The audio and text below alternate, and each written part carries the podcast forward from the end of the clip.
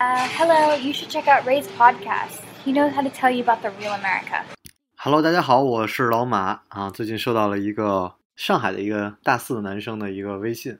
他就说他想去美国读书，然后但是他大四才做的决定，于是呢他就还没有托福跟 GRE 的成绩，然后结果就去找中介，然后中介呢就说他应该去 gap year 一年，就是他应该去休息一年，然后专门来准备成绩。然后我说哎，这其实跟我很像，因为我当年也是这样，就是我没有一毕业直接出去，我也是 gap 一年。但其实美国是有专门的，嗯，大学会有类似的一些项目，就是你可以直接去读他的项目。于是我就帮这个男生，他是土木专业的嘛，帮他找到了一个也是美国前一百的学校，啊、芝加哥的那个 UIC，然后那个学校就可以让他去读那个项目，然后之后可以直接去美国。所以我觉得，哎，没有必要去 gap，没有必要去听这个中介的话，青春多宝贵啊！虽然现在我们已经开始收到很多的 offer 了，但是依然来得及。所以，如果有同样需求的，你可以联系我，我会帮你去看一些学校的官方项目，去找到最合适你的方案。我是老马，欢迎联系我的微信 t 幺幺零一九二六七九。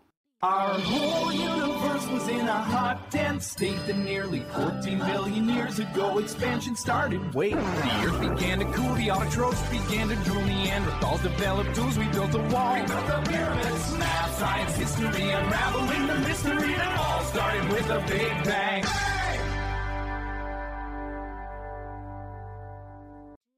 Hello，大家好，欢迎收听本期的老马侃美国，我是老马。我们这期聊日本啊，就是我刚去日本度假。其实我一直觉得，就是度假这种事儿，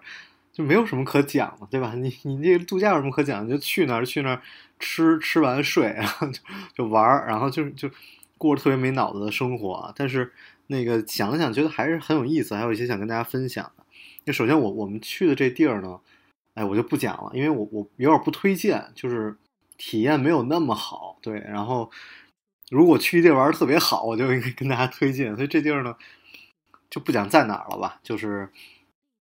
嗯挺冷的一地儿。然后因为我是专门去滑雪的，然后也是有点像那种包机一样，就是大家都是去那儿滑雪的人，就是哇，所有人去，然后就在一个非常小的一个机场。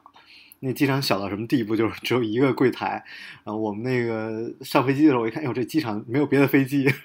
就只有这么一个飞机，所以那是一个特别比较偏僻的一个一个小地儿。我跟很多人讲都没听过。然后呢，那个机场大巴呢，就吭哧吭哧的给我们这群人拉到了那个酒店。结果这个是一个特别特别，嗯，有年代的一个滑雪度假村，所以它的很多设施都非常的老，然后。很有意思，就是我一看这个，我又又想到我看那个了不起的麦瑟尔夫人，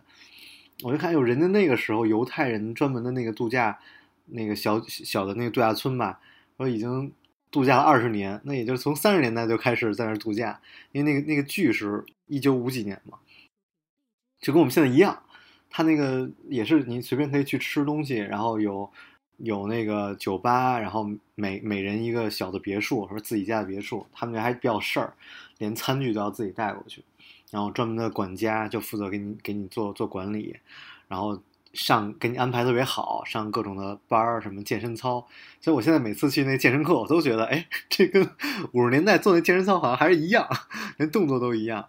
对，就是有的时候你就发现这种，嗯，怎么怎么讲，资本主义的生活方式就真的没什么太大的变化。所以这个日本的这个地方也是，然后是这个叫。嗯，度假酒店吧，呃，度假温泉度假村什么的，就是我们去那儿就也有这个温泉，然后那个几个酒店，好像大概有十个楼，就十个那种 building，然后我们那个层好像大概是八八九层吧，就是有这样的大概有十个，然后嗯，基本都是可以叫 ski in ski out，就是你可以滑着雪出去，然后滑着雪就进来，就你直接把那滑雪板就可以直接放在楼下，但是怎么说呢？因为我我没有去过别的地方，我还是就。见识少吧，就是我只能拿跟美国做对比，就是，嗯，没有美国那么完善，就是还是真的就有点老。就首先他们要求特别多，比如说不让把那个雪鞋穿进自己的房间，嗯，可能是怕把地毯弄弄脏了还是怎么着。但其实这个就是在美国就很多都会把这个拿回拿回房间，因为晚上可以烤火，因为有专门的设备。就你那滑雪鞋不是特别凉嘛，就是它放在那个一个架子上，然后第二天那个雪鞋就干了，然后特别暖和。这个呢，我们就是每个每个那个酒店楼下就都有专门放板儿、放鞋的柜子，就一个房间有一个柜子，然后把板儿放里边，然后你再扛着去，就特别辛苦。然后我们那个那个楼店楼楼下呢，就有一个大叔，他就是专门服务你吧，就是你跟他说我要去哪儿，他有时候就给开着车就跟你去。然后那那大叔呢，英语特别英语也不好，然后就是那中文就更不会讲啊。然后就每次拿那手机就是翻译，然后就讲英语翻译翻译完了翻成日语。其实后来发现我看那英语翻译也不是特别准，就很有意思。就很多时候就交交流也比较费劲。然后那个我我体验体验体验不好的点是在哪儿？他那个其实滑雪场还是不错的，那个雪啊什么真的都没得讲。然后但是比如说我就说滑雪，就是国内的滑雪场包括都是，就是最起码那么冷的天儿，我洗手应该是热水。然后结果那日本那哪哪 都冷冷水，本来就冷，然后还拿冷水洗手，然后那个也是在滑雪场特别冷，都零下多少度，好像我们好像也就十几度吧，最最低就零下十几度，零下三度到零下十度之间，那也是就是洗完手那么冷，你这拿纸给我擦干净吧，那全是吹风机，然后那个 就冻得我都不行，那特别特别冷，对，然后。不过它那个缆车还是不错的，因为都是那种有有有一个厢式缆车，它其实一共有三个山头可以去滑吧，然后有一个山头没开，然后一个山头是坐缆车上去滑的那种正常的，然后还有一个缆车呢，啊不是还有一个山头呢是那种啊你自己去爬上去，然后再滑下来的那种，是也是有教练，你可以去花钱去雇，好像是合人民币好像一千多块钱人民币吧，就也不是特别贵，就还挺合算，但是。我呢，就是还是水平不够吧，就算了，我就没有划那个，就没有也没有雇人。他那个可能还人多比较好玩，因为我看有别人去是会有会有两个人跟你一起去，嗯，比如一个 team 可能咱们有十个人一起去，然后就一起向上爬。他前面有一个人带着你，后边有个人带着你，然后他滑一段，然后你顺着他那个路线滑下来。然后我开始还觉得，哎，这个怎么这么没创意？因为很多都是在树林里滑嘛，就 ski in the trees，就是在树林里滑。然后，嗯，后来我滑滑粉雪啊，日日本的粉雪专门有一个名叫 Japan，就是就日本日本的粉雪啊，就 powder 嘛，叫 Japan 的一个很很我看很多人还要买那个 sticker 贴纸贴在板上什么的，嗯。所以我觉得这种天然的东西就没得讲，就非常非常好，就是比去新疆滑感觉好很多，因为没有那么冷。像新疆，我就走在街上我就已经 不行了，就完全就不想去滑雪了，就冻了。但日本它那个温度就还 OK，特别是在山下，温度就非常 OK。因为我们那也是叫什么温泉酒店嘛，那不过那边后来他们有住别的酒店，就每个酒店都有温泉啊。啊，很有意思，就是我去那个大巴上，他们那个大巴有一个中国人，我就问我说：“那个，咱们这个温泉能穿泳衣进去吗？”因为那个我说我听说都是混浴，然后那哥们说：“你千万别穿泳衣啊！” 然后我说：“我都带了，我都带了。”他说：“而且你也别想那么多，没有混浴，咱们这都是分开的，就很很好玩。”然后我就哦，好这样，所以每天生活就是早起，然后去吃饭。啊，吃饭我觉得这边牛这这个牛奶特别好喝，然后粥特别好喝，以至于我甚至都买了粥，买了米带回来，买了他们的咸菜带回来。然后有一种我我后来没买到，我觉得特别好玩，它是拿那个咸蛋黄然后做的那个小菜，就是没有咸蛋黄，那咸蛋黄应该咸蛋黄的干儿，就是都晾干了，然后磨的粉儿，然后拌在米饭上，哎，我觉得很好吃啊。吃的就不讲了，因为我其实不是特别在乎吃的人，就是。我甚至对什么和牛也没有特别大的兴趣。但这个华野度假村，因为我没有推荐的原因，就是它餐厅特别少，就以至于它除了一家居酒屋跟一个自助餐厅以外，所有都需要预约，你都要提前几天去预约，所以这就体验特别不好嘛，然后没地儿吃饭。然后因为华华野度假村都觉得这个华野度假村赚钱的原因，是因为你只要去了，你没有别的地儿去吃饭。所以你的所有消费，你的购物都会在就把你圈在里边去消费，这这是一特好的生意。结果这儿呢，就 开的那个餐厅不够，然后以至于我们就排队去吃这个自助餐跟居酒屋，排了一个小时都没排到啊。后来就一怒之下就，我甚至有一天晚上吃的是泡面，就很很不好。然后它有一个那种嗯 shuttle，就可以给你拉到附近的小镇什么的，就购物啊或者什么。它有一中间有一站，就是一个乌冬面的一个店啊。那其实乌冬面跟那个就是玉子烧，我我都不喜欢吃，因为我之前无论是在哪儿吃，我都觉得不好。然后我就说这有什么可吃的？哎，结果吃的人地道，确实味道不太一样。然后那个小店也很有意思，就是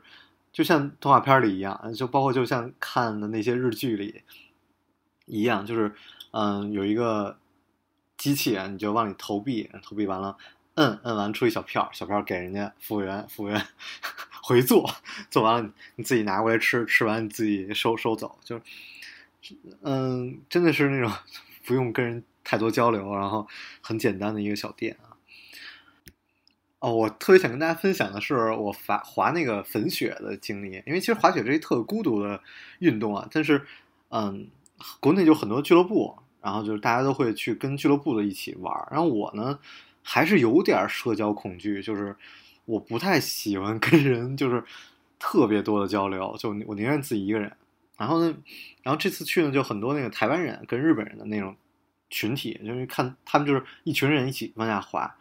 然后。我呢就永远是一个人，这个也是。就后来我就觉得，哎呀，就其实还是真的要跟人一起滑。然后我有一天就是那个下暴雪，那暴暴雪到什么地步？就是我们一起去的朋友，他们就就是没那天没有滑雪，他们就去了市区，就直接导致了那个 JR 线跟那个高速就全都停了，以至于他们就没有车回来，因为也也是很夸张，就真的是非常大的暴雪。然后我自己一人滑雪呢，就我觉得就很尴尬，就是。我我看不清路，因为它那个暴雪真的太大了，然后我就只能看到前面都是一片那个那种那种雪嘛，就是看着就都是下的哗雪，然后那个你眼镜儿也那可视可视的范围特别小，然后我开始特别激动，因为那雪感觉真的太棒了，我我滑过去，然后那个那个雪基本就没到我的膝盖，然后你就感觉真的是在。在云里滑，就是怎怎怎么形容呢？就是因为你不知道前面是什么，所以它可能突然有一个小的一个坡起啊，小的怎么说呢？一个猫狗之类的，就是你你会觉得，哎，我特别期待前面会遇到什么。然后，那这个问题就是我滑着滑着自己就卡住了，因为我滑的单板嘛，然后就哇突然卡到了。然后或者说还有一次就也也是挺尴尬的，就是两条路，然后前面有一个。树林，然后我就看左边，哎，我说前面有一个房子，我说进去休息一下吧。然后我滑过去一看，就卡住了。然后也是我摘开眼镜一看，哎，一个变电站。结果我就以为它是一个房子，就是哎，就很很尴尬。然后我把那个板儿，就我希望能够站起来，我就发现它没有办法站起来，因为我趴在雪上，然后我的那个板儿后边就是雪，所以它立不起来。然后我就说，那么就把板儿摘了。发现把板儿摘了也没办法，因为我脚一脚踩下去，那雪就没到大腿。就虽然我能看到远处有人，但我走不过去。后来我说，哎呀，我就趴板上冲过去，也没办法，因为那个我一趴到那板上，可能我太沉了，咵，那个 就陷下去了。所以哎，就特别特别痛苦。所以我有一趟就下了一趟就一个小时，下了一趟一个小时。我说哇，这个。太费劲了，然后完全的那，特别是那个消耗体力消耗特别大。后来我就下面喝了个那个 Coco 啊，那那个可可啊，然后那个又上去，上去之后我就开始跟着别人一起滑，看着一群台湾人，然后哎，默默的跟在别人后边，然后看别人怎么走，啊怎么走，哎顺着别人的路，就是，然后也没有那么贪心的去滑 Powder，真的是，嗯，很有意思的一个体验。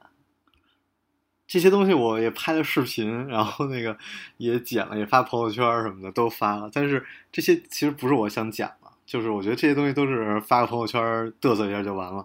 我其实特别想讲的，就是我我这次特别印象特别深，就是我没有想到台湾人的日语这么好。嗯，我记得我们当时在前台的时候，然后有一个女孩，就她那一看就摔了嘛，就是坐在轮椅上，然后跟那个前台特别。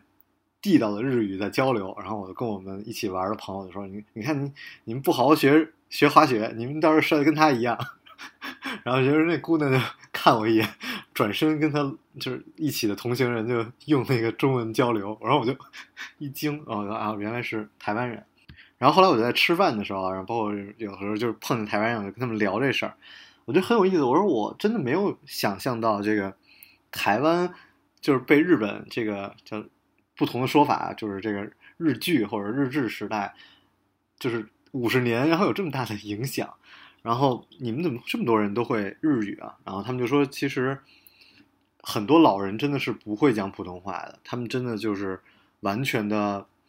受日本的那种那种教育。然后我回来就开始去查了一些资料，我觉得这个其实挺有意思的，想跟大家分享。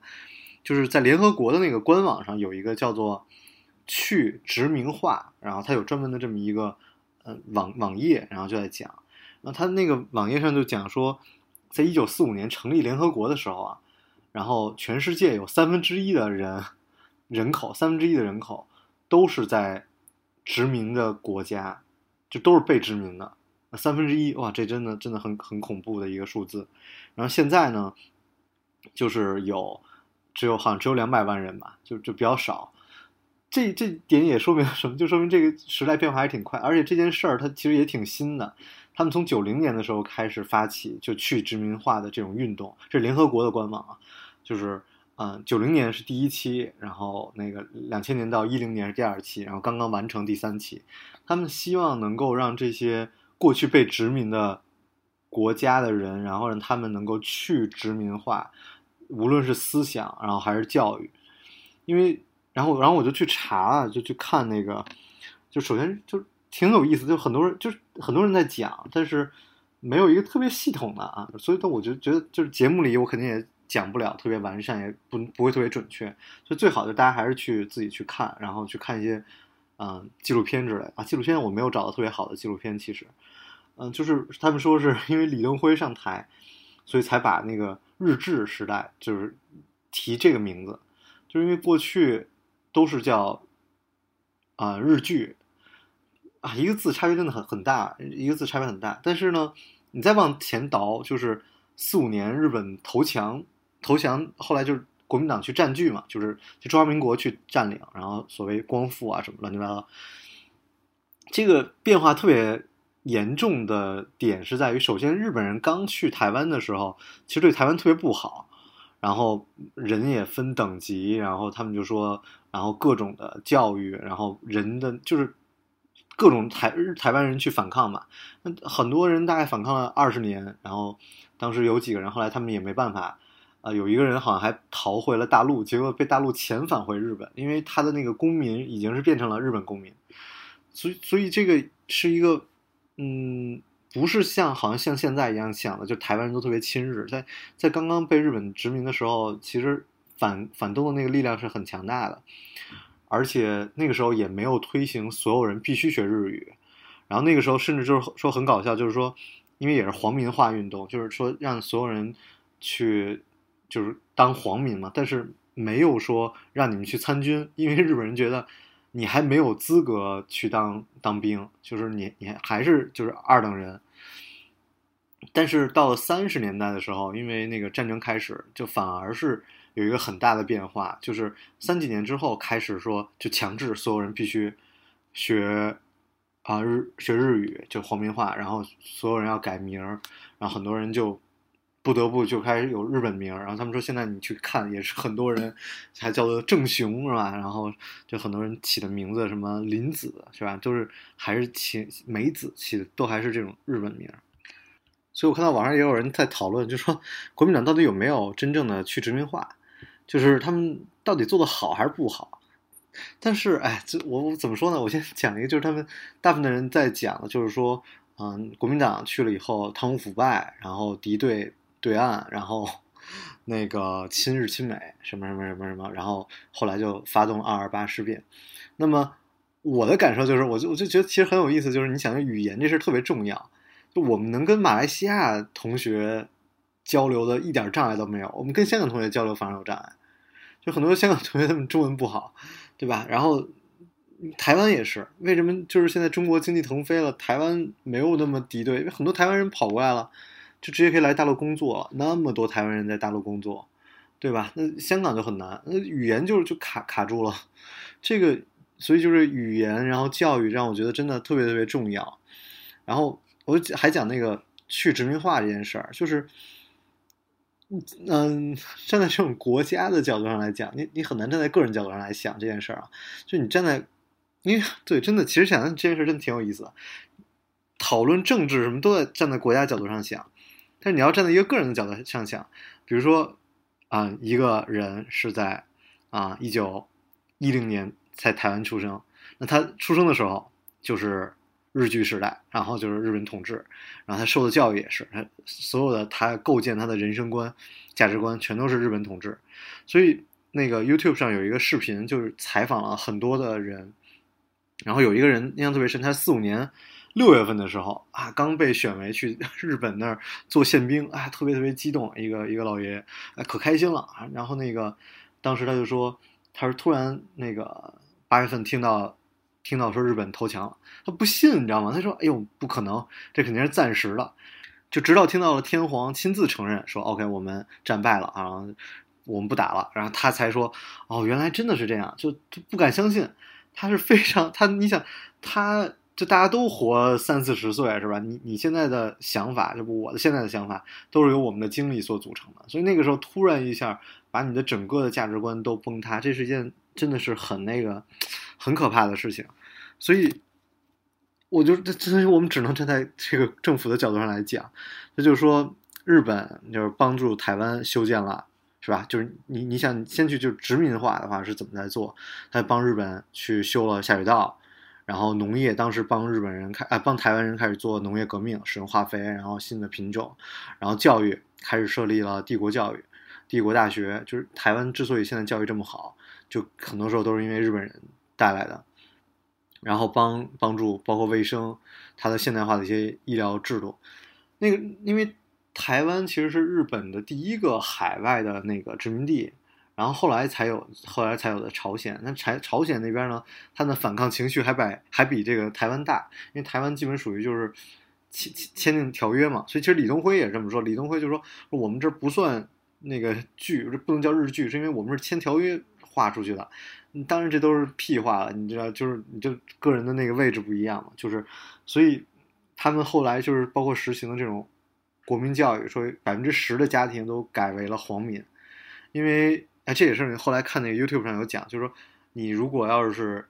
啊六十岁还是六十六七十岁以以以上的老人能够讲日语，然后家里所有成员能够讲日语，这样的话，你就可以在你家门口挂一个叫做“皇民家庭”，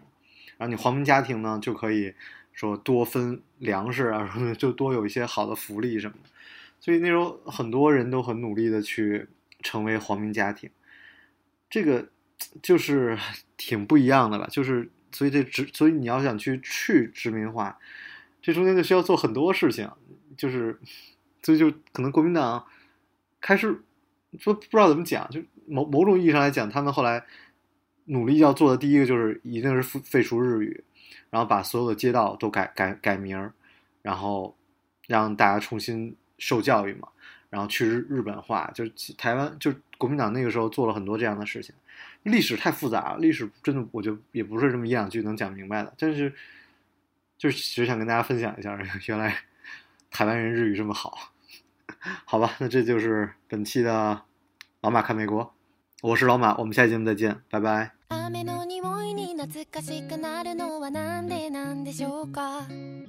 夏が近づくと胸がざわめくのはなんでなんでしょうか 人に笑われたら涙が出るのはなんでなんでしょうか？それでもいつか報われるからと思えばいいんでしょうか？さよならって言葉でこんなにも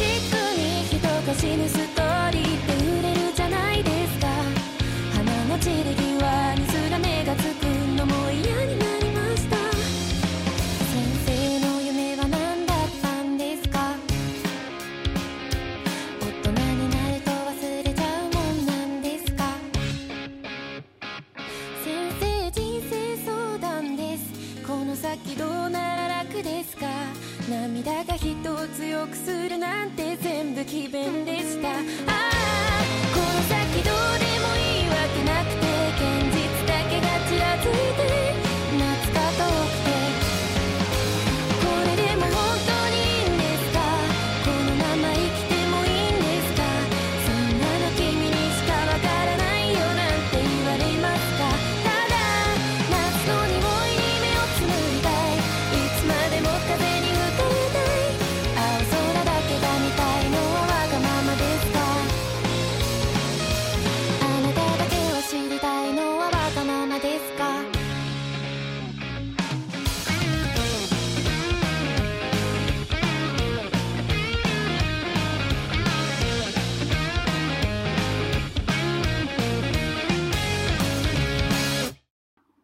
彩蛋时间哦，我觉得还是想分享点什么，我觉得很有意思。就是想到那个林肯啊，就是林肯发动那个 南北战争，就是他当年，我我觉得他没有想过说 要南北要打仗，对吧？他其实当时就是说去竞选嘛，竞选说我要去除黑奴，